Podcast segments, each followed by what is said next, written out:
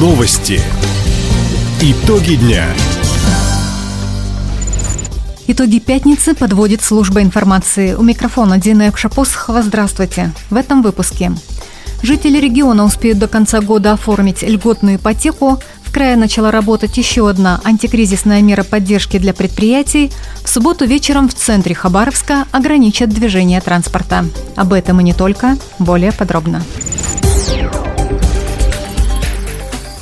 Правительство России выделит почти 56 миллиардов рублей на субсидирование льготной, семейной и дальневосточной ипотеки. Средства позволят продлить работу этих программ до конца года, отметил премьер-министр Михаил Мишустин. Правительство по поручению президента продолжает системно поддерживать льготную ипотеку. Сегодня направим дополнительные средства более 56 миллиардов рублей. Большая часть из них пойдет на финансирование льготной программы свыше 16,5 миллиардов на семейную и почти 5 миллиардов на дальневосточную. Напомним, оформить дальневосточную ипотеку могут супруги не старше 35 лет, родители-одиночки, владельцы дальневосточных гектаров, а также педагоги и медики. На прошедшем Восточно-экономическом форуме президент России Владимир Путин предложил продлить действие программы до 2030 года. Краевой фонд развития промышленности выдал первый грант. 220 тысяч получил производитель компьютерного периферийного оборудования компания Monline. Эти средства предприятию возвращать уже не придется, уточнил директор фонда Александр Шиповалов. Это фактически антикризисная мера. Мы компенсируем те проценты, которые предприятие оплатило по кредитам, выданным на пополнение оборотных средств. То есть это фактически компенсация текущей операционной деятельности предприятия. Денежные средства, которые предприятие получает по нашей мере поддержки новой, они безвозвратные, бесплатные. Соответственно, предприятие получает эти деньги, которые может направить на ну, необходимые цели для дальнейшего развития и деятельности. По словам Александра Шаповалова, компания «Монлайн» получила деньги уже через неделю после обращения. Сейчас Краевой фонд развития промышленности принимает заявки от предприятий региона.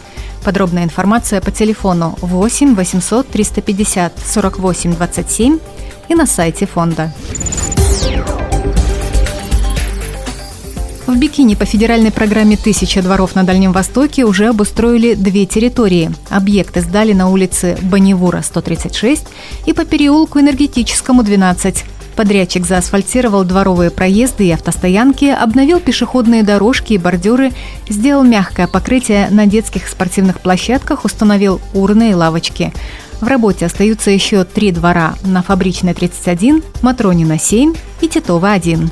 На обновление пяти площадок город получил почти 35 миллионов рублей. Отметим, первые дворы также сданы в городе Юности и рабочем поселке Чегдамын. Всего в крае по программе «Тысяча дворов на Дальнем Востоке» до конца года благоустроят 160 территорий для игр, спорта и отдыха.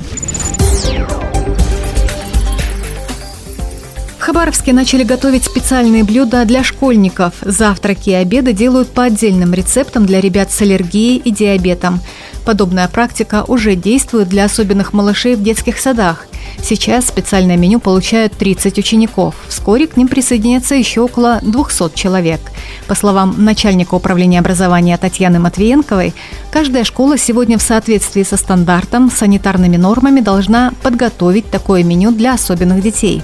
Индивидуальное питание разработают по медицинским показаниям. Чтобы его получить, нужно предъявить справку от врача. Мультимедийное шоу «Арсеньев Live» состоится в эту субботу в Хабаровске. На центральной площади города в 15.30 стартует фестиваль современного искусства. Марафон, который посвятили жизни и творчеству ученого и исследователя Владимира Арсеньева, начнется с показа фильма «Дерсу Зала». В 18 часов его продолжит концертная программа с участием симфонического оркестра, квартета виолончелистов, хоровых и этнических коллективов, а также заслуженного артиста России Александра Маршала – в 10 вечера на здании правительства гости фестиваля увидят масштабную 3D-проекцию. В связи с этим в центре города будет ограничено движение транспорта, в том числе и общественного.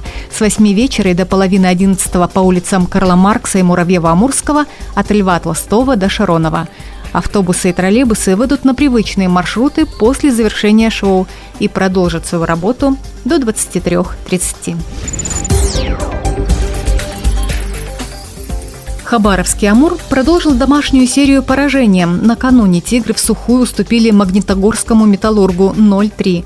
Хозяева льда неоднократно создавали опасные моменты, но вратарь гостей Эдвард Паскуале раз за разом спасал свою команду. Последнюю шайбу уральцы забросили уже в пустые ворота. За три минуты до финального свистка тренерский штаб «Амура» заменил голкипера на шестого игрока – Завтра у хабаровчан будет шанс отыграться.